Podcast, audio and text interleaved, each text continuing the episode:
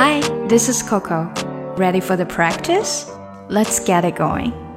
虽然我们大家都非常的不希望自己生病，但是生老病死都是人生常态。即使是在我们出国的时候，他也不会说因为我们出国所以饶过我们。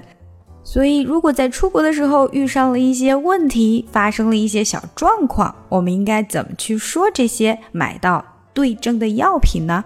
嗯，我们先来看第一个句子，那就是最常见的，当你发生了敏感或者是感冒的时候，你都可以用这个句型。I've got a terrible 什么东西，比如说啊，我简直是敏感的特别严重啊，敏感 allergy，allergy。I've got a terrible allergy.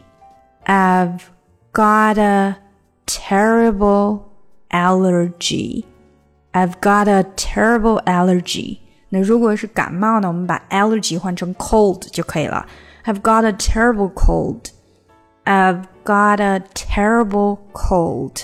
那以此类推，如果你有胃痛，你也可以说 I've got a terrible stomach ache。当然，我们可以用我们第二种句型。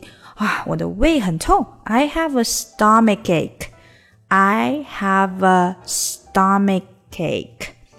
I have a stomach ache. OK，那如果是发烧了，应该怎么说呢？Fever，fever，也就是我们的第三句话。我正在发烧，我发烧了。I'm running a fever. I'm running a fever. I'm running a fever fever 不是 favor，favor 就变成你问别人去给你帮助了啊，它叫 fever。I'm running a fever。OK，那第四个呢，就是我打喷嚏很严重啊，打很多喷嚏。 Sneeze，sneeze，打喷嚏。Sneeze，I sneezes a lot。I sneezes a lot。I sneezes a lot。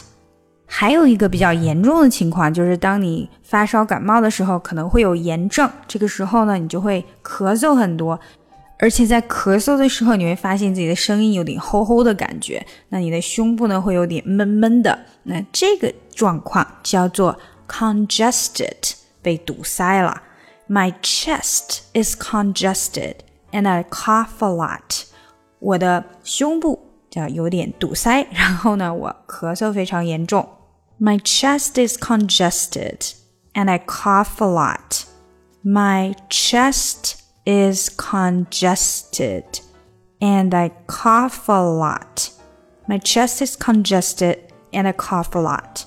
好，第六种情况呢是啊，我没有食欲，食欲 appetite appetite appetite.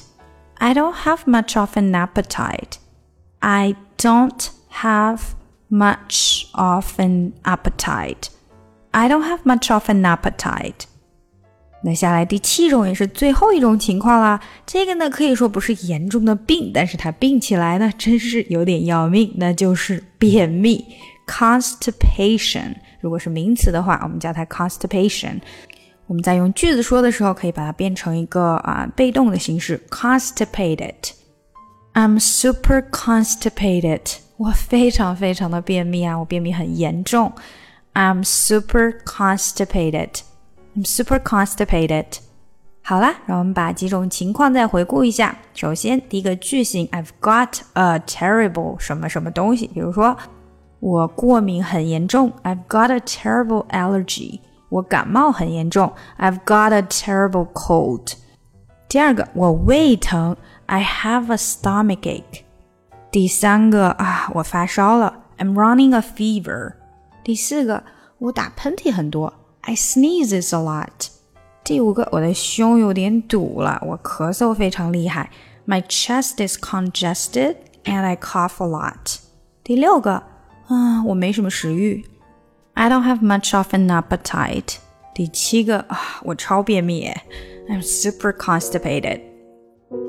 想要进一步学习口语，搞定听力，一定不要错过我的新专辑《看美剧学英语》。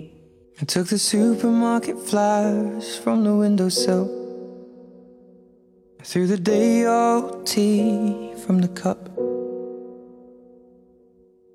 Packed up the photo album Matthew had made. Memories of a life that's been loved.